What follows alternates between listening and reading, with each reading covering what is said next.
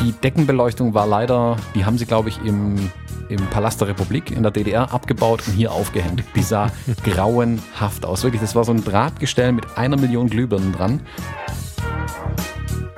Und nach fünf, sechs, sieben Minuten konnte ich so die Konturen der Stühle und Tische und, und, und, und sowas irgendwie erahnen. Und dann haben sie sich schon eingegrinst und haben dann netterweise ihre Monitore ein bisschen heller gedreht. Es ist halt so gelernt von den Leuten einfach. Guck mal, der hat eine riesige schwarze Kamera und ein weißes Objektiv. Äh, der muss Profi sein. So wie ich halt in meiner Ahnungslosigkeit sage, wenn hinten an dem Auto vier äh, Auspuffrohre dran sind, wird der wohl viel PS haben. Oder ein persönliches Problem. Hallo und herzlich willkommen, wir sind die Fotologen. Mein Name ist Thomas Jones und in Rating grüße ich den müden Falk Frasser. Hallo Falk oder guten Morgen Falk. Guten Morgen Thomas Jones. Ich finde nicht, dass ich jetzt den Boom mal verdient habe hier. Wir reden seit Du einer hast gerade Stunde. gesagt, wir sollen am Anfang sagen, dass du müde bist. Wir reden seit einer Stunde davon, dass wir nicht wissen, worüber wir reden sollen. Das ist bei 123 Folgen jetzt das erste Mal da, dass wir da sitzen und sagen, Alter, worüber sollen wir reden? Und dann sagt der Thomas, bin müde. Also bin ich schuld jetzt, wenn es langweilig wird. Ne? Es folgt Ja, eine genau. langweilige Fotologen-Episode. Mit dem müden Falk. Ja. Ähm, ich, ich sollte dir vielleicht einfach was von meinem Kaffee hier abgeben. Der ist so stark. Also ich habe nach dem Trinken mich so zwei, drei Schlücke hintereinander nehmen. Dann habe ich echt Probleme, die Finger von der Tasse runterzukriegen, weil die Muskeln so zusammenkrampfen. Ich glaube, das wäre genau das Richtige für dich heute. Ich trinke Mineralwasser ohne Kohlensäure. Oh, Game Changer, würde ich sagen. Ja, ich versuche jetzt gesund zu leben. Das ist das Neue, das ist mein Neues. ja, oder ich hab's, oder ich hab's verpasst, bevor du so übereilig auf Aufnahme gedrückt hast, aufzustehen. Das kann man sich jetzt aussuchen. Ja, hast gehört, dass dieses gesund Leben jetzt der Trend schlechthin ist und versuchst es auch einfach mal. Ja, weil ich immer allen Trends hinterherlaufe, muss ich das jetzt auch ausprobieren. Genau. Ja, ein schöner Trend zum Hinterherlaufen ist gut. Ja, äh, Falk, mh, ich habe eine kleine Beichte zu machen, dir gegenüber und den Hörerinnen und Hörern. Ich denke, du hast nichts zu erzählen. Und jetzt kommst du mit so einem Knaller. Ja, jetzt kommt direkt so ein, ey, das musste ich ja zurückhalten, weil es ja so ein Knaller Ah, ist, sonst wäre es ja, okay. kann ich ja nicht vorher sagen. Mh, Wir sprechen seit boah, jetzt über zwei Jahren irgendwie über Fotografie und so. Mhm. Und wir haben schon unzählige Male die Meinung äh, äh, vertreten, dass wir auf Hochzeiten nicht blitzen. Mhm. Naja, Ich blitz auf Hochzeiten. weiß ich doch. Was? Im Standesamt, in der Kirche, Echt? überall. Nein, nicht ganz so schlimm. Ähm, aber ich habe irgendwie die letzten vier, fünf Hochzeiten hatte ich nur Locations wirklich mit schwarz gestrichenen Wänden und Kerzen, um die man sogar noch ein kleines Ding rumgemacht hat, damit sie ja nicht so hell leuchten und alle Lichter waren aus. Das war grauenhaft. Also schöne Locations, schöne Stimmung, wirklich atmosphärisch, alles toll, aber du kannst nichts fotografieren in diesen Locations. Fand ich echt interessant. Und witzigerweise sind es lauter neue Locations, die in den letzten zwei, drei Jahren irgendwie entweder massiv renoviert wurden oder neu gebaut worden sind. Und alle sind wirklich dunkel wie die Nacht. Das ist faszinierend gewesen. Und dann sah ich mich die letzten Wochen genötigt, schon wirklich ab 18 Uhr, ab dem Essen eigentlich, äh, mit dem Blitz zu arbeiten. Wow. Also ich hatte Mhm. sowas neulich auch schon mal und habe kurz überlegt, was ein Trend wird. Ähm, das war keine Hochzeit, das war eine, eine Familienfeier, aber eine ziemlich pompös gestaltete. Also vom, vom Ablauf war es genau genommen eigentlich wie eine Hochzeit. Und von der Location und von allem anderen her. Und die hatten auch so, so Kerzen, die irgendwie tatsächlich nochmal so ein bisschen mit Schirmchen und Kram. Vielleicht wird jetzt, ähm, vielleicht wird jetzt, äh, wie heißt es? Low. Low-Key, Low- Low-Key, Hochzeit. Low-Key Hochzeiten wird jetzt vielleicht ein Trend, ja, das kann sein. Ja, kann auch einfach sein, dass vielleicht das Budget für Strom nicht mehr gereicht hat und deswegen hat es nur Kerzen, mussten es die Kerzen tun. Ja, wobei ich dann trotzdem irgendwie, ich finde, wenn du Blitz kriegst, du die, die, die Stimmung ja auch nicht mit, ne? Da musst du lieber auf ISO 10.000 gehen, finde ich. Hm, Also gut, ganz dezent hinten links über die Wand oder so. Hm. Hm? Nee, das Problem war wirklich, selbst bei ISO 10.000 hast du nichts, du, du hattest keine, du hattest keine Form in dem Licht, weißt du, ich meine? Normalerweise, wenn du wenig Licht hast, du hast Licht, das durch die Fenster an einer Seite irgendwie reinkommt, dann hast du zumindest ein gerichtetes Licht oder so. Aber ich habe wirklich Locations, Rollladen unten, eine Kerze in der Mitte vom Raum. Nee, eigentlich Kerzen über den Raum verteilt, sodass alles gleich dunkel war. Also wenn ich das so höre, stelle ich mir eine ganz andere Frage. Waren die alle, ja. waren die alle angezogen? ja, das waren ganz normale Hochzeiten, okay. tatsächlich. Okay. nee, das hat mich irgendwie ein bisschen vor, ähm, vor Situationen gestellt. Wir versuchen ja das, das P-Wort zu vermeiden. Mm, das hat mich vor zwei äh, Situationen gestellt. Zum einen habe ich kürzlich meine komplette Nissin-Blitzausrüstung äh, zerlegt. Ähm, nach und nach an zwei, drei Hochzeiten und musste mich dann neu ausrichten. Äh, der eine oder andere hat es vielleicht bei Instagram ein bisschen mitbekommen. Ich habe mir jetzt in dieses Godox-System eingestiegen. Äh, ein Influencer mit dem Namen äh, Steffen B. Aus M. Nee, aus W an der M. hat mir das mal gezeigt vor einem halben, dreiviertel Jahr und ich war echt begeistert. Und ich habe jetzt einfach mal den Kahlschlag gemacht, alles rausgeworfen, alles neu gekauft. Ähm, und neue Blitze dabei gehabt und das hat mich sicherlich inspiriert, das mal wieder zu testen, mhm. tatsächlich mit Blitzen mehr zu fotografieren und habe so versucht, mich ranzuarbeiten, tatsächlich diesen, genau das, was du beschreibst, also atmosphärisch was festzuhalten und aber gezwungenermaßen eben mit dem Blitz arbeiten zu müssen. Äh, es ging halt einfach nicht anders. Ich muss sagen, wenn man da ein bisschen drumherum tüftelt und das versucht, geht es eigentlich schon. Es ist aber erstmal ein bisschen Umgewöhnung und Arbeit zugegebenermaßen. Mm, aber hält die Sache natürlich auch frisch, wenn man mal was Neues macht während so einer Hochzeit und äh, Equipment durch die Gegend trägt und tut und macht und testet. Ähm, so sind vielleicht ein paar Bilder rausgekommen, die nicht so verwertbar waren, aber zumindest habe ich mal üben können, in ja lowest light Verhältnissen trotzdem atmosphärische Bilder hinzukriegen. Also so dass, wie du sagst, noch deutlich ist, da steht eine Kerze auf dem Tisch und die Kerze ist eigentlich das Licht, aber trotzdem kann ich irgendwo Menschen erkennen, die um diesen Tisch rumsitzen. Äh, und es war eine schöne Stimmung und es ist nicht einfach nur düster und dunkel und es sieht aus, als, keine Ahnung, ein katastrophaler Sturm hätte die äh, Stromversorgung lahmgelegt und wir sitzen hier in so einem Notauffangding, als verteilen sie gleich Decken und Tee oder so. Also so sah es halt ein bisschen auf den Bildern mhm. aus, also ohne Blitz. Mhm. Ich verteufel das ja auch nicht gänzlich. Also ich bin schon der Meinung, dass das natürliche Licht bis zu einem gewissen Punkt Gold ist. Aber ein Anteil von der ganzen Geschichte ist ja auch der, dass ich bislang zwei, drei Leute getroffen habe, die es wirklich authentisch konnten und die anderen konnten es halt nicht so gut.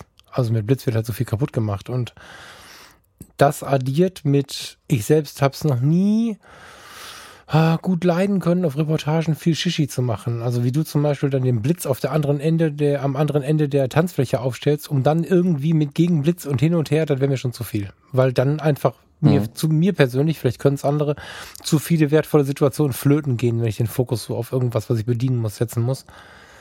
Aber ich muss gestehen, hier liegt nicht umsonst neben mir gerade dieses Buch Just One Flash. Das ist so ein, blätter ich zwischendurch mal ein bisschen drin. Da geht es halt darum, wie du mhm. kreativ mit einem Blitz arbeitest. Und ich habe mhm. sicherlich in letzter Zeit immer mal wieder auf diesen Canon Blitz geschaut, der jetzt per äh, Servomotor und ähm, wie heißt der Bewegungssensor, ne? Ähm, mit der Bewegung deiner Kamera, die, die den Blitz nur ausrichtet. Also wenn du sagst, du möchtest indirekt gegen die Wand blitzen und du machst ein Foto ähm, horizontal, dann blitzt der hinten gegen die Wand und wenn ich die Kamera ins äh, Vertikale drehe, dann dreht sich der Servomotor mit, dass der Blitz in die gleiche Richtung blitzt. Also wie vorher. Das Ding finde ich schon irgendwie spannend, aber da bin ich noch nicht und aufgrund ich muss mal gucken, ob ich da dieses Jahr überhaupt noch hinkomme. Mal, mal schauen. Also wahrscheinlich nicht, aber das ist nichts, was ich für immer verteufeln würde. So, es ist mhm. nur mir in den meisten Situationen lieber ohne zu arbeiten. Ja, es gibt schon Situationen, wo man an die Grenze kommt, das stimmt schon. Ja. Es ist halt tatsächlich so, also äh, Lagesensor war das, was du meintest. Ja. Ähm, es ist tatsächlich so, dass so ein Blitz, ich meine, nicht umsonst gibt's Blitz. Es ist ja nicht so, dass, es, dass jemand erfunden hat, was ich dachte, ich möchte die Fotografie ruinieren, ich erfinde den Blitz.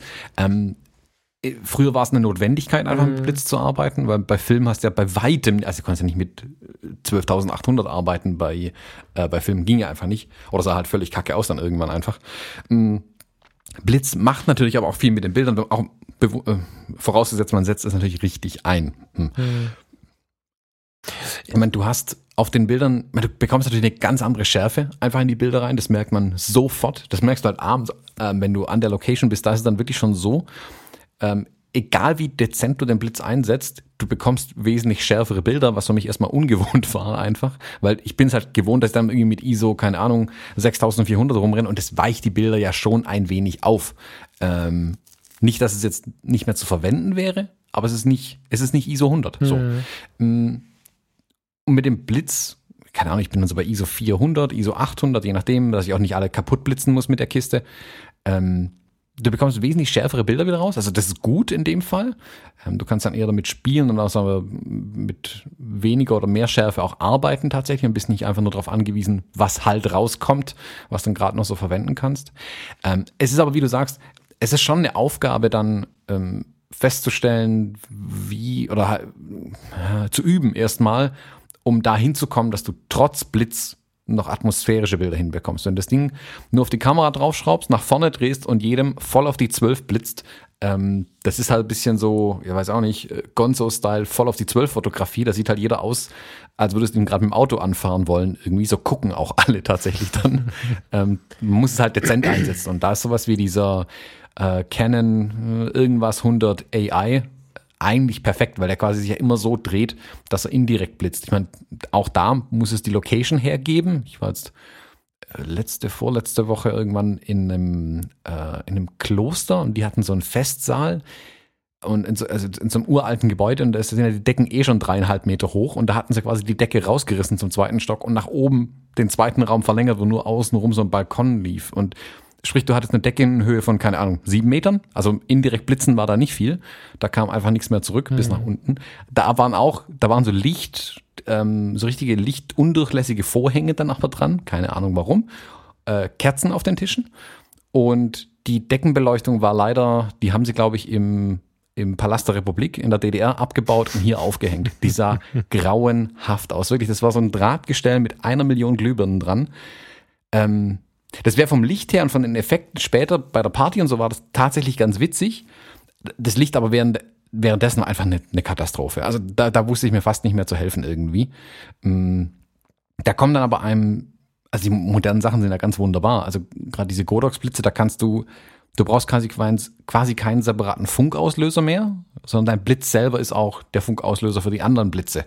Sprich, du kannst wirklich relativ genau steuern, was du eigentlich tust äh, kannst mit mehreren Blitzen gleichzeitig sogar rumrennen. Aber, ganz großes Aber, nicht auf der ersten Hochzeit, wo ihr seid, sowas üben. Mhm. Das geht auf jeden Fall schief. Ja. Also man sollte schon ungefähr eine Ahnung haben, was man da tut. Und ich mache das jetzt wirklich schon lang genug, dass ich von der Theorie her wusste, was ich tue äh, und mich da relativ schnell dann jetzt reingearbeitet habe, dann die Ergebnisse auch rauszukommen, äh, rauszubekommen, die ich haben möchte irgendwie. Also das, das erfordert ein bisschen Übung und tatsächlich auch ein bisschen Sicherheit mit den Sachen, weil manchmal passiert dann doch nicht so ganz, was man erwartet hätte. Und man muss ja dann auch plötzlich wieder anfangen, die Bilder zu kontrollieren. Mhm. Ähm, wenn du mit Spiegellosen arbeitest, du weißt ja auch, du siehst ja im, im, Sucher eigentlich schon, was du rausbekommst. Beim Blitz eben nicht mehr, weil der das Licht komplett verändert, du es aber nicht in der Rückschau automatisch immer hast, wenn genau. du es nicht eingeschaltet hast. Genau, genau. Ähm, ist ein bisschen Übungssache, aber ich muss echt sagen, ich habe mich jetzt über die letzten drei, vier, fünf Hochzeiten wirklich wieder damit angefreundet, ähm, mehr zu blitzen, dort wo es Sinn macht, wo es auch gut aussieht. Ähm, ein paar ganz witzige Effekte auch zum Teil erzeugt, ähm, die ich nicht beachtet hatte. Ich habe ich hab eine Hochzeit fotografiert, habe ich auch wieder in weiser Voraussicht meinen Blitz schon auf der Tanzfläche aufgehängt. Und der zeigte quasi über die Tanzfläche ans andere Ende des Raumes, wo dann entlang der Wand die, die, der Tisch des Brautpaars aufgebaut war, wo auch die Eltern saßen. Und während dann der Brautvater eine Rede gehalten hat, habe ich indirekt ihn angeblitzt, damit ich halt ein bisschen einigermaßen Licht drauf bekomme, hatte aber vergessen, dass mein Blitz auf der Tanzfläche noch steht. Und dann hast du hinten auf der Wand hinter dem Brautpaar einen leicht gebückten Schatten von irgendeiner Person gesehen, ähm, die von hinten angeblitzt wurde. Ich dachte mir so, welcher Idiot steht hier rum? Oh, das bin ja ich. also Fehler passieren, äh, will ich damit sagen. Und dann muss man halt wissen, okay, wie schalte ich jetzt den, den zweiten Blitz kurz aus, äh, damit man das dann halt nicht komplett ruiniert und äh, irgendwie anfängt, Sachen nach dem anderen Blitz zu werfen oder so, wenn man nicht ausbekommt. Äh, also übt das erstmal ein bisschen. Aber ich muss sagen, wenn man es mal einigermaßen kann, äh, lohnt sich. Also ich ja. will es nicht mehr ganz so verteufeln tatsächlich. Thomas, ich will, ich will dich jetzt nicht unter Druck setzen, weil du hast genug den Zettel voll und so. Ich hoffe, in 2020 haben wir da eine Chance, ne? aber wir wollen alle ja den Blitzworkshop bei dir. Ähm, ich will irgendwie mitmachen, Kaffee kochen, ein Geschenk kriegen, keine Ahnung wie, und alle anderen wollen den bestimmt auch für ein paar Euro machen. du musst diesen Blitzworkshop machen. Ähm, es gab tatsächlich auch zwei Situationen. Ich, ich hab, wollte jetzt nicht nach dem Blitz werfen, aber was du gerade meinst, äh, das kannst du gut nachvollziehen. Ich habe ähm, in zwei Situationen in der letzten Zeit verflucht, dass ich im Blitz Hasser bin. Ähm, jetzt vor ganz kurzer Zeit stand es am Düsseldorf Inselstraße, die oberen Trauräume, ich kannte die noch gar nicht, weil meinem ganzen Leben immer nur unten. Also wer jetzt hier in der Gegend fotografiert, der wundert sich mit mir vielleicht zusammen oder ich habe durch Zufall nur die Hälfte des Standesamtes kennengelernt. Jedenfalls ging es nach oben und dann kam ich in den Raum rein und ich denke, naja, so Schmuck ist er nicht, was so hier Wände und, und sowas angeht. Aber was ein schönes Licht. Hinten, wo die Leute stehen, war alles beleuchtet und durch das Fenster an der Seite fiel auf das Paar und den Standesbeamten ein wundervolles Fensterlicht ohne dieses von Düsseldorf bekannte, hier ist eine LED, da ist eine Glühbirne, da ist eine Neonröhre und natürliches Licht. Da hast du ja immer acht verschiedene, gefühlt acht verschiedene Weißabgleichsprobleme in, diese, in jedem einzelnen Foto. Ja, und ich dachte, oh Gott, ist das schön hier. Hab gerade die Kamera angesetzt fürs erste Bild und dann springt der Standesbeamte auf, um Gottes Willen, ich habe vergessen, die Lampen anzumachen und dann brutzelten über dem Paar irgendwelche gelb-lila leuchtenden Lampen auf. mm. Und da habe ich gedacht, boah, scheiße, die würde ich jetzt gerne überblitzen, weil das echt schlimm aussah. So. Und hatte aber gar keinen dabei. Ne, das ist also was, wo ich jetzt ernsthaft nochmal mittelfristig, nicht jetzt mit Panik, aber für 2020 mir nochmal überlegen muss, ob ich nicht zumindest mitnehmen will. So. Ähm, und ich hatte die Situation, ich habe ja Anfang des Jahres ähm, auf der Mein Schiff 5, also auf dem, auf dem Kreuzfahrtschiff, ein äh, Interview auf der Brücke gehabt. Und da wolltest du natürlich auch ein paar Bilder von machen. So. Jetzt, Falk, weißt du, alles. Ich wusste alles. Ich wusste, wie lang das Schiff ist, wie viel PS die drei Maschinen haben, dass sie irgendwie äh, Hybridmaschinen sind und, und dass irgendwie ähm, 90 Prozent der Schwefelstoffe, 98 Prozent der Schwefelstoffe aus den Abgasen ausgefiltert. Ich wusste alles. Aber ich hatte mir, ich, ich hatte mir keine Gedanken darüber gemacht, wie so eine Lichtsituation auf so einer nächtlichen Brücke ist. Also wir haben uns verabredet für. Ja, wozu auch als Fotograf? naja, es geht halt immer irgendwie, ne? Und nachts auf der Brücke und, und dann hatten wir uns nachmittags getroffen auf einen Kaffee, bevor er sich nochmal schlafen gelegt hat, weil er hatte die Nachtschicht. Äh, der erste Offizier war das, nicht der Kapitän. Und dann sagte er, ja, und wie machst du das so mit dem Blitz? Ich sag, ah, kein Blitz. Sagte, nee. Ich sag, ach du, die Kamera sind so modern, da reicht, reicht mir ein bisschen Restlicht. Und ich hätte mich wundern sollen, als er mich nochmal fragte, ob ich mir sicher bin. Ich, ja, klar, kein Problem. und dann kam ich um, ich weiß nicht, 22 Uhr auf die Brücke. Mich brachte so ein Sicherheitsmann hoch. Das ist ziemlich krass, das war mir auch nicht klar. Und nachdem ich dann nach zwei, drei Schleusen irgendwann auf dieser Brücke stand, habe ich in einen leeren, dunklen, schwarzen Raum Guten Abend gesagt. Und da meldeten sich irgendwie drei Köpfe aus allen möglichen Ecken, die an ihren Steuerpulten saßen. Nabend. Und ich dachte, wo sind sie? Wo bin ich? Ich habe nichts gesehen. Und dann sagte der erste Offizier nur, ah, warte mal fünf Minuten, dann kommst du zu mir, du siehst da noch nichts, oder? Und dann habe ich echt so gedacht, wollt ihr, wollt ihr jetzt Witze mit mir machen oder wie? Da waren irgendwie vier so rote Minilämpchen an und nach fünf, sechs, sieben Minuten konnte ich so die Konturen der Stühle und Tische und, und, und, und sowas irgendwie erahnen. Und dann haben sie sich schon eingegrinst und haben dann netterweise ihre Monitore ein bisschen heller gedreht. Ähm, haben aber gesagt, dass viel mehr nicht geht, weil sonst können sie es mehr nicht mehr sehen. So, und dann habe ich gesehen, dass das Licht vom Mond draußen quasi gefühlt, also gefühlt taghell gemacht hat, aber weil das, weil die Brücke ja ein riesen Dach oben drüber hat, kam dieses Mondlicht halt nicht in die Brücke rein. Und also Alter, da habe ich den Blitz so krass vermisst, weil es war so duster da. Ähm, es war mir quasi nicht klar, dass es irgendwo auf dem Planeten so dunkel sein kann, wenn Menschen da sind und arbeiten. Echt. Also sprich, du hättest da drin problemlos äh, analoge Filme entwickeln können, aber nicht digital fotografieren. Ich habe digital fotografiert. Ähm, früher oder später muss ich das auch nochmal zeigen. ähm, aber das Problem ist halt, du kannst ja nicht mal mehr richtig blitzen, weil dann die gesamte Crew nichts mehr sieht für zehn Minuten. Wollte ich gerade sagen, darfst du vermutlich auch. Ja, genau. Also die haben jetzt, die haben irgendwie sowas äh, gespiegelt wie, ja, wir können ein Lämpchen können wir irgendwo hinstellen und wenn ihr dann mal blitzt damit Ansage, dann machen mich zwei die Augen zu und so Scherze halt, ne, dass die halt also wirklich weiter, also die haben zwar Radar und den ganzen Kram laufen, aber was ich ganz spannend fand, äh, ist sicherlich irgendwie nicht so ein fotografisches Thema, aber es stand auch immer einer so da rum und hat mit dem Fernglas aufs Meer geguckt. Ich dachte, sowas gibt's nur in Marlboro-Werbung oder so oder im Traumschiff, aber es war tatsächlich so, dass neben dem ganzen Radarkram, wo immer einer saß, war auch die ganze Zeit jemand, der mit dem Fernrohr raus aufs Meer geguckt hat. Das fand ich ganz spannend. Weil du einfach auch so eine, mhm. so eine Jolle nicht siehst. Also irgend so, eine, so ein Fischerkutter oder sowas, das ähm, siehst du auch auf dem Radar nicht, wenn du Pech hast. Das ähm, war interessant. Mhm, klar. Und den hätte ich halt das Augenlicht genommen mit dem Blitz. Die hätten dann, die wären dann blind gewesen für zehn Minuten. Lange Rede, kurzer Sinn. Früher oder später brauche ich auch einen Blitz, nachdem ich einen Blitzworkshop bei dir gemacht habe. Hm. Was ich jetzt kürzlich gesehen habe, ähm, bei dem Fotografen, der hat so einen kleinen Würfel, anders kann ich es nicht beschreiben, so einen Lichtwürfel dabei gehabt, wo also eine so eine super starke LED drin ist und hinten äh, ein Knopf dran hab und dann drückst du drauf und dann kommt's vorne extrem hell raus. Ja, den habe ich immer. Finde ich. Echt? Okay. Ja, Warum das ist- du den dann nicht bei so? Ja, das ist dann meine Notlösung. Und ich habe zwei, drei Fotos auch damit gemacht. Ne, die, die stellst du irgendwo hin und dann sah das so aus, als wenn der Monitor sein Gesicht anscheinend, aber der Monitor war viel zu dunkel dafür, deswegen hat das mal Lichtwürfel gemacht. Doch, das habe ich schon dabei. Aber selbst das Ah ja, okay. ist dann, das ist dann die Notlösung. Ne? Das habe ich auch immer in Mhm. der Tasche. Das ist so ein, das ist nicht eine LED, sondern das ist so eine LED-Fläche, eine kleine, so, so groß wie eine Hand. So, dass es locker in jede Fototasche mit reinpasst. So groß wie mein Handy ist das. Ja, so groß wie, wie ein Mate 20 oder ein iPhone X oder so. Da stecken hinten so Sony-Batterien dran. So längliche Batterien und dann, äh, ja, ja, das ist ganz cool, aber das ist halt eine Notlösung. Und das ist halt ein Spot. Ne? Das ist jetzt nicht irgendwie, ja, da musst du schon kreativ mit umgehen, damit das nicht bescheuert aussieht. Ja, genau, das, das löst sich natürlich nicht davon, irgendwie das Ding mm, zu verstehen und zu verstehen, was du damit machen kannst, Mhm. dann auch äh, lichtmäßig in den Bildern, wie es auch wirkt, weil das natürlich, also die gibt's, ich, ich kenne den, den du hast, das ist ja so eine ja, Handteller große Lichtfläche, sage ich mal. Mhm. Ich habe mehrere. das also du kennst aber den großen. Ich habe noch einen kleineren, aber ja, ja. Okay. Ja, also ich kenne, das war wirklich so ein Würfel, wo ich, ich schätze mal eine so eine große SMD-LED drin war und ähm, die ballert halt vorne raus und das wirklich kannst also in der Faust quasi halten und ähm, dann halt entsprechend abdecken oder halt auch ein bisschen richten und so. Aber das ist ja wirklich, also mehr Punktlichtquelle als das Ding geht ja nicht.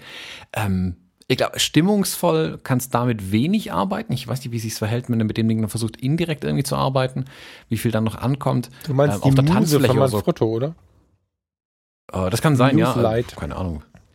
Also es sind sechs Ist LEDs, möglich. aber ich vermute, das ähm, ist egal. Gibt es in verschiedenen Größen und die sind sehr klein. Gleiche Prinzip. Kleine LEDs drauf, gibt so Filterchen für und Kram und so. Ja. Manfrotto Lumi Muse. Ah, immer noch zu groß. Wie immer noch so groß? Gibt es ja verschiedene Dieses Größen. Muse. Ja, ja, aber immer noch zu groß. Nee, ähm, Loom heißt das Ding. Loom Cube. Loom Cube. L-U-M-E. Link wie immer in den Shownotes. Mm, Loom Cube. Also wirklich nur ein so ein kleines Kackding. sag ich doch. Glaub mir doch was. Guck mal, sogar mit USB-Ladekabel. Dann kannst du da dran So, Achtung, ich muss bewohnern. Ich soll für zwei LEDs 300 Euro bezahlen. 300 Euro. Der kostet 80. Loom Cube Beleuchtungsset Professional Light Kit 2. Achso, okay. Da sind zwei Lampen drin und 5000 gut. Filter. Okay, so ein Scheiß braucht natürlich keiner. Ja, 70, 80. Aber auch das ist viel Geld. Aber mit so einem kleinen Punkt wüsste ich jetzt nicht, wie ich ein, wie ich ein, ähm, wie ich das, also da hätte ich, das hätte ich da nicht gebrauchen können.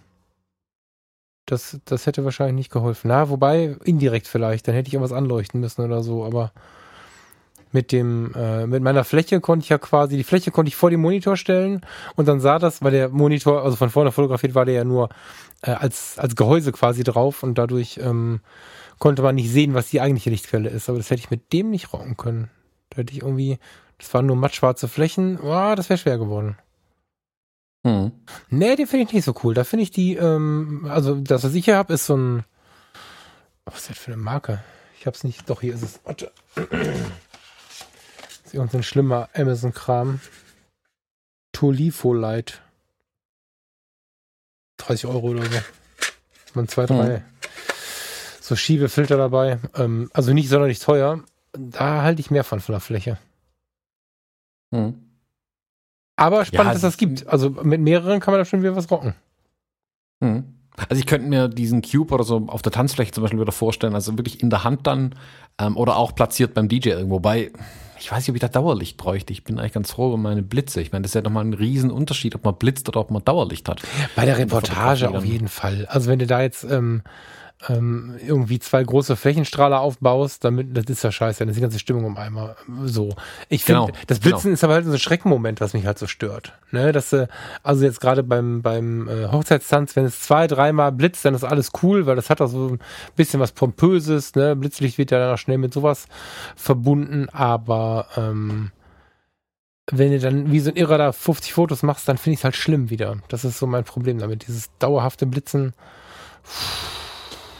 Ja, man muss sich da ein bisschen in Zurückhaltung üben, das stimmt schon mit dem Blitzer, aber auch mit dem Lichtwürfel, wenn damit die Leute, äh, die Leute natürlich die ganze Zeit anleuchtest, das nervt natürlich voll. Mhm. Also man macht tendenziell, glaube ich, weniger Bilder damit, sobald man blitzt, einfach aus Rücksicht auf die armen Leute, dass die dann halt nicht kaputt geblitzt werden und das auch die Stimmung nicht komplett ruiniert. Also ich, ich weiß, wenn ich den Blitz drauf habe, dann arbeite ich sofort viel bewusster und warte tatsächlich, bis ich ein Motiv habe, was sich auch lohnt zu fotografieren und mache nicht so viele Bilder auf gut Glück irgendwie, ja, sondern warte die Momente wirklich mehr ab, damit es ja nicht so viel Lichtverschmutzung gibt.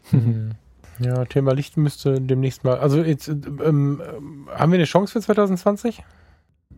Für den Blitzworkshop? Mhm. Hm, ja, Okay. früher, früher ging gut. Ja, okay. Sagst du, sagst du Bescheid? Soll ich ne? dich schon mal in die, ja, ich, ich kann dich ja schon mal in die Liste eintragen. Ja, bitte. Ich habe Ja. ja schon eine Liste. hast, Trage ich du, aber unten ein, weil hast du ehrlich? Ja, ja. Ich habe, ja, wirklich, es haben so viele Leute geschrieben, dass ich mich irgendwann genötigt sah, eine Liste anzulegen, dass ich den Leuten nochmal schreiben kann irgendwie. Ach krass. Also, Okay. ich habe vielleicht nicht alle drauf, aber ich habe zumindest mal eine Liste angelegt. Okay. Fühle mich immer gut, wenn ich Listen habe. Ja. Ja, ich äh, will da mitkommen. Das ist gut. Darfst du. Und dann können wir, können wir vorher oder nachher noch irgendwo, machen wir da, wo wir das machen, noch einen Fotologenabend irgendwie und trinken zusammen komisches Bier oder irgendwelche anderen Sachen.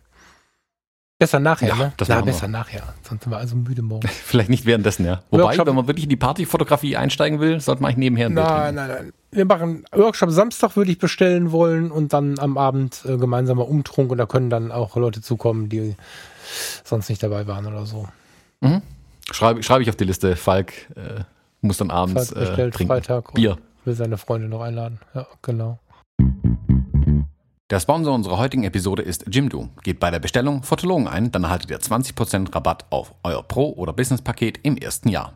Jimdo ist ein Website-Baukasten und die einfachste Möglichkeit, auch ohne Vorkenntnisse deine eigene Website, einen Blog oder Online-Job zu erstellen. Einfach Design auswählen, Bilder hochladen, Text rein und fertig. Es stehen dir zahlreiche professionelle Designs zur Auswahl. Die Jimdo-Designs sind dabei responsive. Das heißt, sie passen sich automatisch jeder Bildschirmgröße an, sei es Desktop, Laptop, Tablet oder Smartphone. Jimdo enthält viele wichtige und viele coole Features. So sind alle Jimdo-Seiten zum Beispiel mit HTTPS verschlüsselt und mit den SEO-Funktionen ist es ganz einfach, die Findbarkeit deiner Website bei den Suchmaschinen zu verbessern. Auch die Einbettung von sozialen Netzwerken ist ein Kinderspiel. Und wenn man doch mal Fragen hat, bietet Jimdo einen schnellen und vor allem persönlichen Support. Für uns Fotografen aber natürlich besonders wichtig, bei Jimdo kann man ausdrucksstarke Bildergalerien erstellen und sogar passwortgeschützte Bereiche, zum Beispiel für Kunden anlegen. Zudem bietet Jimdo auch Pakete mit unbegrenztem Speichervolumen an. Der Start ist ganz einfach, geht auf www.jimdo.de slash Fotologen und gebt bei dem Bestellprozess den Rabattcode Fotologen an. Dann erhaltet ihr 20% Rabatt auf das Pro- oder Business-Paket im ersten Jahr und unterstützt gleichzeitig uns und diese Show. Ähm, ich habe jetzt aber noch was äh, zu erzählen, tatsächlich von einer Hochzeit, wo ich kürzlich fotografiert habe und wo ich von, ich will jetzt nicht sagen, dass mir ein Onkel Bob einen Spruch gepresst hat. Das war ganz eine ehrliche Frage, die er mir gestellt hat, die bei mir aber zu so einem Stirnrunzel-Moment geführt hat, wo ich dann kurz ein bisschen drüber nachdenken musste. Denn du hast gerade was ganz Ähnliches zwischen Zeilen gesagt, bevor wir aufgenommen haben. Ich bin kürzlich auf einer Hochzeit angesprochen worden, so über die Schulter rüber, kennst ja, wie das manchmal so ist. Und der werte Herr meinte zu mir, du fotografierst aber auch ganz schön viel übers Display. Ich, du hast gerade auch die Stirn gerunzelt, vermutlich, der Stille nach. Hm, nee, ich überlege, ob das ist ein bisschen 1996 so. aber, aber erzähl das mal weiter. Genau, ich musste dann halt kurz hart drüber nachdenken, was er eigentlich gerade gesagt hat. Der hat überhaupt nicht böse gemeint. Nee, nee. Äh, der hat ehrlich gefragt oder der war halt auch verwundert, dass ich scheinbar tatsächlich so viel übers Display fotografiere. Ich musste dann feststellen, ja, das tue ich mittlerweile tatsächlich, sehr, sehr viel. Ähm, ich fand, ich gebe ja zu, ich finde auch, das sieht immer sofort nach Amateur aus und das ist wirklich ein Vorurteil vor dem Herrn, ähm, wenn man übers Display fotografiert, nicht über den Sucher. In der heutigen Zeit, wo aber im Sucher nichts anderes passiert auf mein, als auf meinem Display, macht es keinen Unterschied mehr. Und ich komme halt über das Display in ganz andere Perspektiven dran einfach. Also wenn ich über Kopf oder eben irgendwie unten aus der Hüfte fotografieren kann über das Display. Ähm, ich weiß, was er gemeint hat. Er, er, er fand es halt auch ungewohnt, dass ein Fotograf in Anführungszeichen über das Display fotografiert. Das hat ihn, glaube ich, irritiert. Mich überhaupt nicht mehr mittlerweile. Äh, aber ich weiß, was er gemeint hat. Wie machst du das? Du bist jetzt auch in der spiegellosen Welt komplett angekommen. Nutzt du das Display häufig oder nur den Sucher? Ähm, ich nutze das Display bei wuseligen Perspektiven auf jeden Fall. Aber soll ich mir jetzt eine Leiter holen, wenn ich, wenn ich die Kamera über Kopf halte oder soll ich das Display runterklappen? So, weißt du? mhm. ähm, da auf jeden Fall. Und ich fotografiere schon viel durch den Sucher, aber es gibt so Situationen, besonders wenn es ein bisschen in die Ruhe kommt, muss ich gestehen. Also in, im, im Stress, wahrscheinlich, weil ich so gelernt habe, in harter Reportagesituation und so, gehe ich viel über den Sucher. Und ähm, wenn ich mehr so male, irgendwelche Accessoires, die rumliegen, fotografiere, gerade kein Stress da ist, so fotografiere ich relativ gern das Display und auch wenn sie so sehr verhasst sind, ich verstehe sogar diese iPad-Fotografen. Weißt du, diese, diese Touristen Ü60 meistens. Oh Gott, jetzt hau ich hier Stereotype raus. Also. Naja, komm mit deinen Vorurteilen. ähm, mit viel Liebe und Humor gemeint, diese, diese Ü60er Touristen, die dann ihr iPad in den Himmel halten und dann damit Fotos machen. Bevor man darüber lacht, dass mit dem iPad äh, Fotos gemacht werden, sollte man das mal versuchen oder mit irgendeinem Tablet, scheißegal. Das hat schon was. Das ist ein bisschen wie in der Mittelformatfotografie, wenn man durch den, das ist quasi die digitale Version von dem Mittelformatsucher. Wenn man durch Nichtschacht guckt und hat plötzlich so ein großes Bild auf seinem Sucher, das hat schon was. Und hm. ähm, dem angelehnt äh, passiert mir das durchaus auch. Und ich finde halt, dass wir aus der Zeit raus sind, wo man sowas beurteilt. Also auch wenn es jetzt sicherlich nicht böse gemeint war, war da ja wahrscheinlich eine, ein bisschen dieser alte Glaubenssatz äh, drin, was ist Profi und was ist Amateur und was macht man und was macht man nicht und so. Diese Sachen, die können wir eigentlich alle über Bord werfen. Also letzte Woche Hochzeit, ich sehe drei Fotografen um mich rumspringen und alle drei haben irgendeine EOS 5er Serie, welche auch immer, mit Hochformatauslöser und Seiten, wie heißt das? Also alle drei hatten diesen, diesen alten Metz, das war wahrscheinlich ein anderes System, aber so, so ein Handgriff, der unter der Kamera angeschraubt ist, mit Ausleger, wo dann noch ein zweiter Griff neben der Kamera auftaucht, auf der der Blitz aufgeschraubt ist. Ich weiß nicht, ob die sich kannten oder ob das gerade wieder in wird oder so. Aber die hatten, die haben alles dafür getan, um laut aufzufallen, um, um möglichst fettes Equipment zu haben, möglichst viele Gurte noch um sich rumhängen hatten, wo dann noch eine zweite Kamera dran hing und so. Ich finde, dass die Zeiten vorbei sind, sowas für professionell zu befinden oder, oder ähm, so, so Glaubenssätze zu haben. Weißt du, also wenn ich jetzt daran mhm. rummeckere, dann mache ich das auch. Das ist mir schon bewusst. Also ich finde sowas immer schlimm, aber das liegt eher daran, dass ich laute Menschen schlimm finde. Also wenn Leute irgendwo stehen und mit dicker Ausrüstung äh, versuchen, irgendwas zu überspielen, das mag ich nicht. Aber im Großen und Ganzen können deren Bilder ja trotzdem gut sein. Das habe ich nicht gesehen, das weiß ich nicht. Und zu sagen, jemand fotografiert über das Display, das macht ja keine guten Fotos. Schwierig. Nee, nee, das ne? hat er nicht gesagt. Er war nur verwundert, dass ich über das Display. Ja, ja, ja, ja. Also aber sein, der Glaubenssatz ist ja oft dahinter. Mir ist total klar, dass der das genau, ja. sagt, der wird das im Einzelnen vielleicht gar nicht so gemeint haben. Aber oft ist ja so, ne, dass auch über den Kamerapreis des Hochzeitsfotografen darüber beurteilt wird, ob er, was er sich da leisten kann und ob das jetzt ein guter Fotograf ist oder nicht. Also ich mhm. habe ja ähm, mit der 5D-Serie war es, als die neu waren, alles cool, da hat keiner Fragen gestellt. Die kosten halt richtig Geld. Ähm, mit den Fujis bin ich ein paar Mal gefragt worden. Dann hatte ich ja nachher mal ungeplant anderthalb Jahre lang die 6D anstelle der 5er Serie, weil ich gemerkt habe, okay, die ist genauso geil. Ich werde jetzt nicht zweieinhalbtausend Euro mehr ausgeben. Ich genieße diese Kamera fertig. Mit der 6D bin ich auch zweimal angesprochen worden, insbesondere bei den etwas hochpreisigen Geschichten hier im Hyatt und so. Ah ja, die habe ich auch für den Urlaub mir mal gekauft und so. Ähm mit der EOS R fragt wieder keiner, obwohl es eine kleine Kamera ist mit einem kleinen Objektiv vorne dran und so ich finde, wir kommen aus der Zeit raus, als dass wir uns da gegenseitig beurteilen können. Aber das ist von vielen noch gewünscht, glaube ich. So, sich absetzen zu wollen und so. Das fällt mir immer wieder auf. Also, wenn wir auf einen, auf einen Schnack uns mit Fotografen zusammensetzen, wenn wir sie auf der Fotokina treffen oder wenn ich irgendwo bin, wo keiner weiß, dass wir irgendwie einen Podcast machen und ich treffe Fotografen mit einer Kamera in der Hand, sind die irgendwie nett zueinander. Auf Hochzeiten sehe ich immer nur so ein Konkurrenzgezicke. Das ist absolut anstrengend und ähm, das verbinde ich ein bisschen auch damit, dass Leute so beurteilen oder was gerade so man so macht und nicht macht und so. Naja, es ist, glaube ich, so ein Stück weit mm, es ist halt so gelernt von den Leuten einfach. Guck mal, der hat eine riesige schwarze Kamera und ein weißes Objektiv. Äh, der muss Profi sein. So wie ich halt in meiner Ahnungslosigkeit sage, wenn hinten an dem Auto vier äh, Auspuffrohre dran sind, wird der wohl viel PS haben. Oder ein persönliches Problem. Ähm, ich kann es aber nicht zwei. Hör auf mit so gemeinen Seitenkommentaren, bitte. aber ich habe da zum Beispiel keine andere Chance, das überhaupt zu beurteilen. Also mhm. Ich wüsste nicht, was tun, wenn du jetzt mit, keine Ahnung, äh, wenn an mir ein Auto vorbeifährt, das schnell aussieht und hinten gar kein Auspuffrohr dran hat, weiß ich zumindest, es ist ein Elektrofahrzeug. Ähm, aber sonst habe ich ja kein, äh, habe ich keine Referenz, ähm, auf was ich mich beziehen soll. Und genauso ja. sehe ich es bei den Leuten auch. Aber ich habe tatsächlich festgestellt, dass diese hm, ich bemitleide mittlerweile ein bisschen die Fotografen, die mit dieser großen Ausrüstung durch die Gegend rennen. Also ich hatte jetzt auf den ein hm, paar Hochzeiten in letzter Zeit hatte ich hin und wieder mal äh, fotobegeisterte Gäste da, die dann auch fotografiert haben, wo ich prinzipiell überhaupt gar kein Problem damit habe. Die sollen alle ihren Spaß haben. Und wenn jemand äh, gerne Bilder machen möchte, soll er das tun. Warum auch nicht?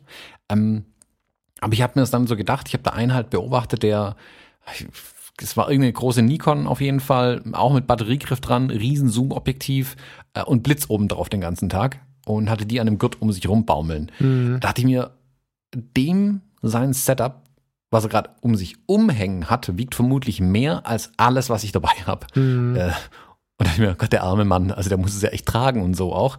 Ähm, ich habe keine Ahnung, was er für Bilder gemacht hat, die mögen besser, besser gewesen sein wie meine. Keine Ahnung, weiß ich nicht, will ich nicht beurteilen. Ich habe nicht wirklich beim Fotografieren beobachtet, ich habe nur gesehen, was er schleppen musste. Ähm, aber auch das ist ja ein Stück weit ähm, ein Vorurteil meiner Seite oder unserer Seite. Mhm. Und mhm. genauso ähm, ist es andersrum. Jetzt sehen die plötzlich scheinbare Profis mit ganz kleinen Geräten rumlaufen, kennen aber nur ihre bisherige Welt, wo eine Kamera halt groß sein musste. Ähm, und dieses Fotografieren übers Display hat, glaube ich, lange, lange Zeit einfach diese äh, diese Konnotation gehabt, das machen die Amateure. Also man sieht da die äh, Onkel Bobs und Tanten Bobs dann mit ihren kleinen Ritschratsch Digitalkameras, die haben ja nur ein Display, die konnten ja gar nichts anderes machen. Die halten die halt irgendwo einen Meter von sich weg, wackeln dann und machen so Bilder. Äh, ist natürlich nicht ideal, ähm, geht aber auch nicht anders. Oder was heißt, geht nicht anders?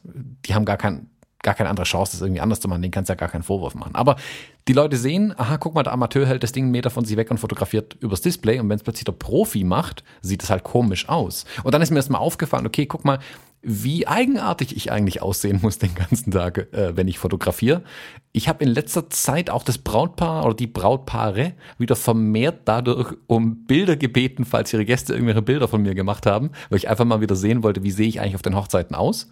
Mhm. Mm, Fand es gar nicht so schlimm eigentlich, wie ich da aussehe. Meistens sind es ganz äh, witzige Situationen.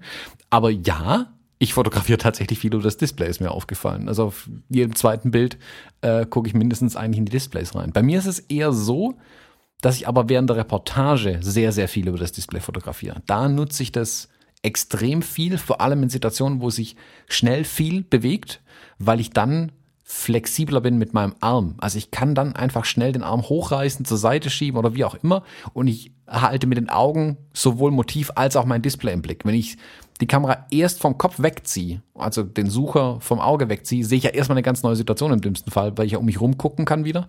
Mhm. Ähm, und muss ich dann neu einstellen auf das Display. Deswegen bin ich bei hektischen Situationen sehr gerne mit dem Display mittlerweile unterwegs. Und das ist auch der Grund zum Beispiel, warum ich meine X Pro 2 nicht mehr einsetze weil die kein klappbares Display hat. Ich, mir ist aufgefallen, ich fotografiere extrem viel aus einer niedrigeren Position mit der Kamera und das Display nach oben geklappt, wie du es vorhin schon so schön gesagt hast, mit dem Lichtschachtsucher quasi, also Hasselblatt-Style, mhm. die Kamera vor dem Bauch und fotografiere dann mhm. ähm, durch die Gegend. Und es geht ohne Klappdisplay eben nicht.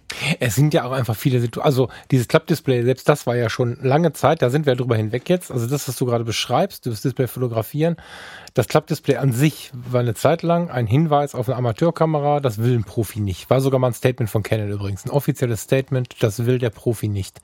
Während Olympus die mhm. ersten Male die ersten witzigen Filter in den Profiserien mit verbaut hat, hat Canon das noch gesagt. Ähm, du hast halt so viele Möglichkeiten. Ich klappe mein, mein großes Display auch manchmal weg, wenn ich mich davon abhalten möchte, zu viel ähm, über das hintere Display zu fotografieren. Da bin ich aber einfach voll frei, dadurch, dass ich alles habe. Mhm. Also du kannst ja quasi da, eine Kamera ohne Display daraus bauen, indem du sie, äh, also dieses Display einfach, dass die Kunststoffseite nach hinten guckt. Da steht ja nur noch Canon mhm. auf meiner Kamera. Finde ich mega sympathisch, aber braucht man jetzt unbedingt einen Sucher oder ein Display? Also bis heute gilt ja noch so ein bisschen der Satz, du brauchst einen Sucher. Übers Display fotografieren ist das eine, aber was ist mit einer Kamera ohne Sucher? Ich persönlich finde im Laufe der Zeit und im, im, im Laufe, also wir, wir können nicht immer uns nur auf das Gestern beziehen. Wir haben uns vor einer Viertelstunde, ne, jetzt nehmen wir 40 Minuten auf, vor einer Dreiviertelstunde haben wir uns über die Fuji XA7 unterhalten. Mhm. Das ist äh, eine neue kompakte Fuji für 700 Euro oder so. Ein extrem ja. schönes Gerät. Also, ich finde sie extrem inspirierend. Maximal schönes Design, geiles Teil, kein Sucher. Mhm. Was machen wir jetzt? Aufstecksucher gibt es bestimmt für die, die es nicht ertragen. Aber ich würde es erstmal so versuchen. Ähm, ich hatte mal eine, eine, Panasonic, die hatte zwar einen Sucher, aber den konntest du einfach nicht benutzen, weil die irgendwie nur 4 Megapixel, äh, 4 Pixel hatte. Irgendwie, das war einfach schlimm, das ist schon viele Jahre her. Aber ähm, das war eine Lumix, mit der war ich in Wien und habe nur beim Sucher fotografiert, äh, schwarz-weiß. Das war richtig schön. Also ich würde gern mit diesen ganzen, das macht man so auch in der Fotografie mal aufbrechen, weil da gibt's noch mhm. richtig viel davon, was man alles so macht und nicht macht. Ja. Ich, genau, bin ich voll bei dir ich glaube, dass da viele Dinge einfach nicht mehr gelten und sich die letzten Jahre so viel bewegt hat und sich die Sachen auch immer schneller bewegen einfach, dass man da wirklich den Kopf ein bisschen freischütteln muss vor ähm, von diesen, das macht man so oder der Profi macht das und der Amateur macht das. Ich glaube, da zählt ganz, ganz viel gar nicht mehr. Ähm, ist interessant, aber wie gesagt, mich hat es tatsächlich interessiert, wie, wie du damit arbeitest. Und äh, was, ich, was wirklich eine Funktion ist, die ich an den Fujis bisher vermisse, ist das Display so umklappen zu können, dass ich es gar nicht mehr sehen kann. Das liebe ich an den, das habe ich an den Canon Nicht-Profi-Kameras geliebt, als es es damals gab. Und ich finde es gut, dass es jetzt bei der Canon EOS R mit dabei ist, weil ich halte es für eine Riesenfunktion, das Display wegklappen zu können. A, ist es dann geschützt und kann nichts dagegen knallen. Vorteil Nummer eins. Äh, und es guckt halt auch keiner, äh, du kannst gar nicht aufs Display gucken. Du musst mit dem Sucher manchmal arbeiten, was hin und wieder vielleicht auch ganz gut sein kann, ähm, wenn du bewusst was fotografieren willst. Also über den über den Sucher fotografiere ich halt viel bewusster. Ja, ja, ich genieße ich genieß das sehr. Das, also das kommt auf die Stimmung an, wie ich gerade schon sagte. Ich verwende halt in den verschiedensten Stimmungen mal das eine, mal das andere. Aber auch zum Stromsparen übrigens ist Display wegklappen super gut. Ähm, ich gucke gerade mal. Ich habe mir gerade eingebildet, die XH1 könnte das, aber bin mir ehrlicherweise jetzt gerade nicht so sicher, weil ich meine, mit der hätte ich das auch schon gemacht. Find gerade kein entsprechendes Foto. Müssten wir nochmal nachrecherchieren. An der EOS nutze ich das total viel. So, also sowohl das Display selber, wenn ich Bock auf Display habe, aber ich klappe es auch viel ganz weg, dass ich tatsächlich nur den Sucher habe. Ähm, durch das DSLM-Nutzen ist zwar diese Nachschau, dieser Nachschaublick weg inzwischen. Wenn man von DSLR auf DSLM umspringt, dann sieht man immer wieder, wie Menschen nachher noch auf den, auf den Bildschirm gucken. Und wenn man ihnen nicht gesagt hat, hör mal, du siehst doch schon das Bild, was du gemacht hast, dann dauert das teilweise ein halbes Jahr und ein Jahr, bis dass sie verstehen, dass sie nicht mehr nachher gucken müssen, wie das Bild geworden ist. Dass sie die Nachschau ausmachen können. Das dauert ewig bei den Leuten, weil sie so viele Jahre gelernt haben, sie sehen erst nachher, wie das Bild geworden ist. Die freuen sich dann, dass die Bilder alle gut werden, aber ähm, gucken trotzdem hinterher nochmal drauf. So.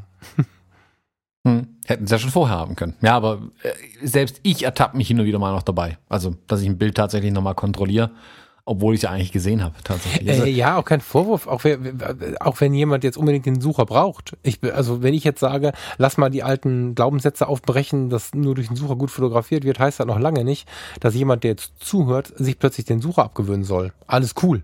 Also ich kenne genug Leute, mhm. die sagen, ich will weiter mit, Foto mit SLR fotografieren. Alles in Ordnung. Also nur nicht verurteilen. Das finde ich halt. Ja. Mhm. Ja, die Flexibilität ist ja auch gut, tatsächlich den Sucher trotzdem zu haben. Also wenn, wenn die Sonne halt irgendwo wirklich reinknallt, dann hast du im Sucher tatsächlich bessere Chancen, weil du ja kleinen abgedunkelten äh, Guckkasten hast, in dem du dann sauber zumindest ein Display sehen kannst, wo nicht die Sonne reinstrahlt. Hm. Ähm, das hilft da natürlich dann zum Beispiel immens. Da ist mit dem Display wäre es eine Qual, mit einer Kamera arbeiten zu müssen, mit der du nur über das Display arbeiten kannst. Aber Profi ist dann meiner Meinung nach eben den Leuten die Wahl zu lassen, mit dem einen oder dem anderen zu fotografieren. Und mhm. da jetzt nochmal Canon zu referenzieren, die ja geglaubt hatten, dass das Display eben nicht benötigt wird von den Profis. Ich glaube, genau das Gegenteil ist der Fall. Der Profi möchte eben mehr Möglichkeiten haben, ähm, um die beste Möglichkeit für die anstehende Aufgabe einfach ähm, mhm. zu haben. Dass mhm. es auf jeden Fall lösen kann, sein fotografisches Problem, mhm. was er gerade vor sich hat. Ja, voll. Ja. Bin ich mal gespannt. Also die, die, es gibt ja, man, die, die Gerüchteküche brodelt ja im Moment. Äh, von Fuji soll ja jetzt die X Pro 3 dann demnächst vorgestellt werden. Ich reibe mir schon mal die Hände, weil äh, ich kenne mich, bei der Kamera werde ich immer schwach. Mm, auch wenn ich meine X Pro 2 gerade kaum einsetzt. Ich, ich weiß, die, ich kaufe die Dreier. Und da wird gemunkelt in der Gerüchteküche, dass die auch so ein Klappdisplay erhält. Davon bin ich immer ausgegangen, also dass ein Schwenk ein klappbares Display erhält. Aber dass ich es auch umdrehen lässt, dass quasi die Rückseite des Displays nach hinten zeigt und die Vorderseite in die Kamera rein. Sprich, man würde nichts mehr sehen auf dem Display, weil es eben gegen die Kamera gedreht ist. Aber, und wenn das stimmt, das wäre der Hammer, dass ein kleines Sekundärdisplay hinten dran ist, wo dann die aktuell gewählte Filmsimulation angezeigt wird. Wie in den guten alten analogen Tagen. Und brauchen tut es niemand, weil man kann sich diese Information auch im Sucher einblenden lassen. Aber ich fände es ein schönes Gimmick an der Kamera. Und Fuji ist ja nicht unbedingt gegen witzige kleine Gimmicks an Kameras. Deswegen kann ich mir tatsächlich vorstellen, ähm, dass es seinen Weg in die Kamera findet. Also wenn man die, die, die, da gab es irgendwann mal gab es ein Posting, wo sie die Entwicklungsmodelle der X Pro 2 gezeigt haben, wo mhm. sie praktisch getestet haben, wie könnten wir die Kamera anders aufbauen? Was könnten wir anders machen, um eine bessere Kamera zu bauen? Das mag ich total, wenn Hersteller sowas machen und wirklich drüber nachdenken, okay, was sind neue Ideen? Auch bei Canon mit der die EOS R hinten mit dieser Touchbar hinten dran zum Beispiel oder der, der dritte Ring an den Objektiven oder solche Geschichten. Das finde ich mega Ideen einfach. Und ich finde es gut, wenn die, wenn die Hersteller da auch alte Sachen über Bord werfen und mal neu denken. Und so ein extra Display muss ja nicht nur für die Filmsituation nutzen, aber vielleicht fallen einem noch andere Dinge ein, ähm, die man damit machen kann tatsächlich. Also Finde ich, fände ich eine spannende Idee. Ja, das schafft halt aber, das schafft halt aber wieder ein, ein, Bewusstsein für die Filmsimulation. Das ist halt geil, ne? Ich meine, früher hast du, mhm. ganz früher hast du dir die obere Lasche vom Film, von der Film, von der Filmschatulle, von dem Papierding weggerissen. Und dann hast du, also in meiner Pentax habe ich zum Beispiel, hast du ein Fach, wo die reingesteckt wird, damit du von hinten siehst, welchen Film du drin hast. Nachher gab es ein Fensterchen. Bei meiner Schiene habe ich, glaube ich, ein Fensterchen, ne? Nee, auch, doch, habe ich, genau. Ähm, und das war völlig geil. Das ist eine geile Hommage an früher. Und dann, äh, so kriegst du die Leute auch dazu, dass sie es noch mehr verwenden. Da muss, äh, äh, weißt du, Thomas Jones schreibt ein Buch drüber ähm, und verkauft es im Internet tausendfach und dann hast du jetzt hier diese, diese, dieses Fensterchen. All das sind so kleine Dinge, wie du sowas irgendwie an den Markt kriegst. Und wenn du die Kamera hast und nutzt es nicht, klappst es um und siehst immer wieder das Fensterchen, da steht immer das Gleiche. Und irgendwann denkst du, da wirst du neugierig, oder? Das mhm. ist doch was, was die Sache spannend macht. Finde ich cool. Ich mag das. Ja, finde ich eine witzige Idee. Bin ich gespannt, voll. was da kommt tatsächlich. Ja, voll. Ja, schön. So, ähm, jetzt hätten wir die Sache mit dem Display auch endlich geklärt. Also ich darf mich trotzdem noch Fotograf nennen, obwohl ich über das Display fotografiere. Finde ich gut. danke dafür, Falk. Danke. Ja, ich bin gespannt, was da noch kommt. Wirklich, ich bin da wirklich gespannt. Also ich bin auch ein, ein, großer Freund, das ist jetzt alles nicht abgesprochen, aber da wir eigentlich gar nichts zu reden hatten, bin ich ganz froh, dass wir schon eine Dreiviertelstunde voll hatten, haben. Ähm, die ähm, 360-Grad-Fotografie ist auch so ein Thema, ne? Wenn ich mir die aktuellen, die, die neue, wie heißt sie, Theta Z1 oder so? Vorbereitung. Ich guck mal eben. Ähm, wenn ich mir so, so eine 360-Grad-Kamera anschaue, die inzwischen auch bei schlechtesten Lichtverhältnissen wirklich, wirklich geile Fotos macht, dann ist das Firma, das Thema äh, 360 Grad natürlich eins, worüber wir nachdenken müssen in der Zukunft. So. Ich glaube immer nicht, dass es die Sache ersetzt, aber auf jeden Fall ist das äh, Theta Z1, genau. Auf jeden Fall ist das eine Ergänzung der fotografischen Welt. Ob das jetzt die Fotografie, wie wir sie verstehen, ist, ist die eine Frage. Aber wenn ich mir vorstelle, ich bin jetzt, keine Ahnung, in einer spannenden Höhle in New York City am Abend zur Weihnachtszeit, wo die Lampen toll sind, wo auch immer ich gerade bin, und ich stelle mir vor, ich halte das Ding in die Luft und äh, Farina und ich grinsen in dieses, in dieses eine von zwei äh, kleinen Objektiven und wir haben nachher ein Foto, wo wir unseren Verwandten zu Hause eine Brille um den Kopf setzen können und sagen können, guck mal, da waren wir und die können sich einfach komplett 360 Grad umgucken, wo wir gestanden haben. Das ist mal was Neues. Das ist äh, geil. Also da wird noch eine Menge kommen, was viel, viel weiter geht, als wo gucke ich durch.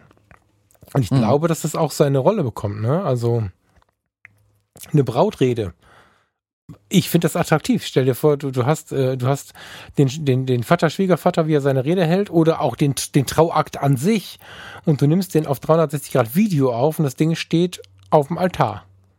Und du kannst dir nachher mit deiner, mit deiner 360 Grad Brille die komplette Session angucken. Du kannst dich umgucken, was macht der Tante Bertha da, der Thomas hat kurz gepopelt. Voll geil. Und das wird natürlich hier und da vielleicht den einen oder anderen Hochzeitsfotografen vom Plan wieder runterstreichen. Aber Mm, ja, Spannend. kann sein.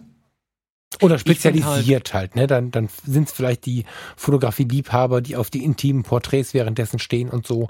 Und gleichzeitig sollte der Fotograf vielleicht schlauerweise eine Täter oder wie auch immer das Gerät dann heißt mitbringen. Also kann auch die ganze Genau, Sache das ist der. Punkt. Der, der Punkt ist der, genau. Ich glaube, die, die Werkzeugkiste für Fotografen wird immer größer und das heißt nicht, dass es immer schlimmer wird, ganz bewusst, sondern ich glaube, dass es mehr Werkzeuge gibt, aus denen man sich die rauspicken kann, die dafür gut sind, die eigene Vision umzusetzen.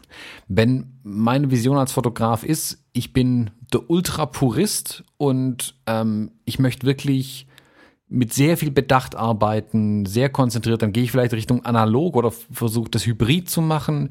Ähm, ich fotografiere mit alten Kameras, aber mit Digitalrückteilen, wie in der, wie dieses Hasselblatt Digitalrückteil für die alten V-Kameras zum Beispiel. Oder gehe ich all in voll Science Fiction und Future und nehme zwei von diesen Theta Z1 irgendwie mit und platziere die noch äh, zusätzlich und gehe viel weiter quasi mit der Fotografie. Am Ende sind meiner Meinung nach Fotografen die, die die Bilder machen. Ähm, und man sollte dann schon die Werkzeuge nutzen, die auch angeboten werden, die es einfach gibt. Also da sollte man sich nicht zu sehr verschränken. Das wäre so, als würden wir heute immer noch sagen, die Digitalfotografie ist blöd.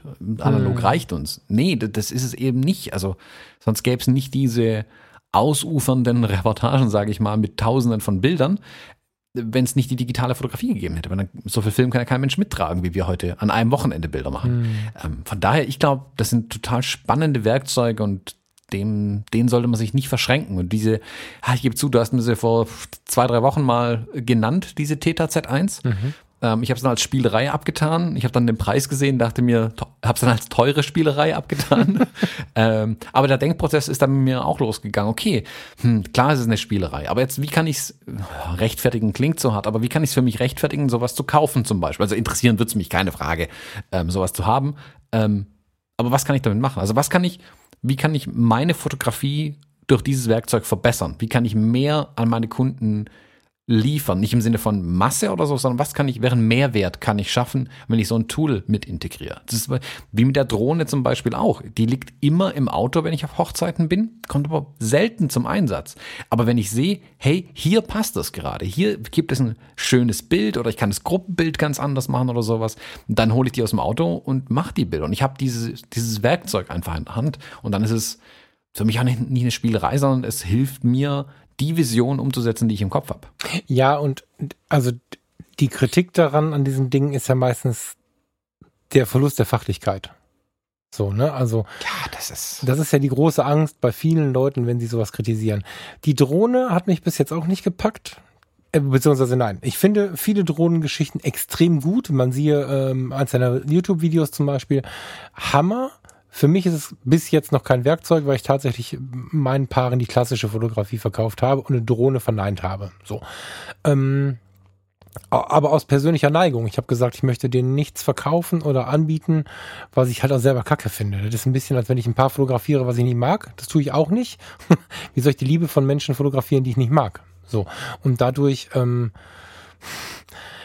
bin ich da jetzt auch nicht so ganz en vogue oder d'accord mit dem, was du sagst, weil ich schon finde, dass man sich auch selber Grenzen setzen sollte mit den Dingen, die man tut oder nicht tut. Also ich würde auch nie Video und Fotografie mischen. Ich finde, ein Videograf sollte ein Video, Video machen und ein Fotograf sollte ein Foto machen, nicht aus dem Wunsch, alte Dinge zu tun, sondern weil das einfach getrennt geilere Ergebnisse werden. So.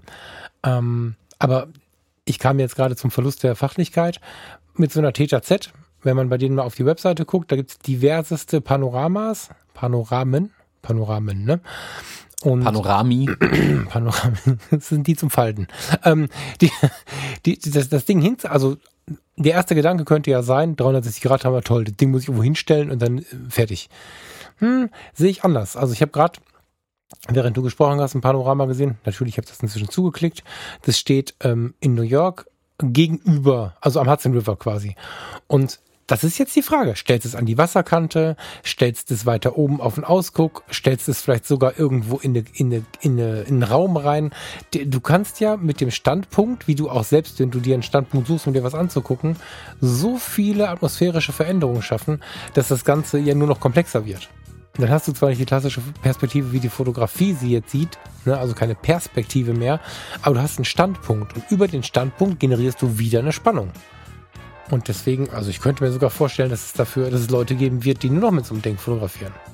Ist das dann Fotografieren? Mhm. Was ist das überhaupt? Natürlich.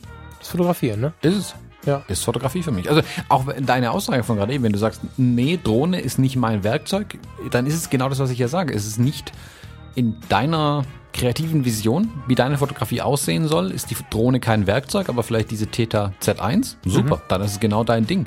Und wie gesagt, mit anderer Fotograf sagt, er macht nur noch mit der Theta Z1 die Sachen. Warum nicht? Vielleicht kommt was voll Geiles dabei raus. Also mhm. ich glaube, man sollte da nicht ähm, in diese Falle tappen und alles, was modern, neu und anders ist, immer sofort verurteilen. Ich meine, gibt sicherlich auch Sachen, die setzen sich nicht durch, aber das muss noch lange nicht heißen, dass es schlecht war. Also hm. ich, ich denke, es ist immer mal ein Versuch wert, neue und spannende Ideen auch einfach zuzulassen. Ja. Ein total schönes Schlusswort. Thomas, ich wünsche dir einen Falk. schönen Tag. Wir müssen hier raus. Ja. Ich muss los, die Fähre fährt. ich wünsche dir was. Viel Spaß. Tschüss. Tschüss Wochenende. Ciao.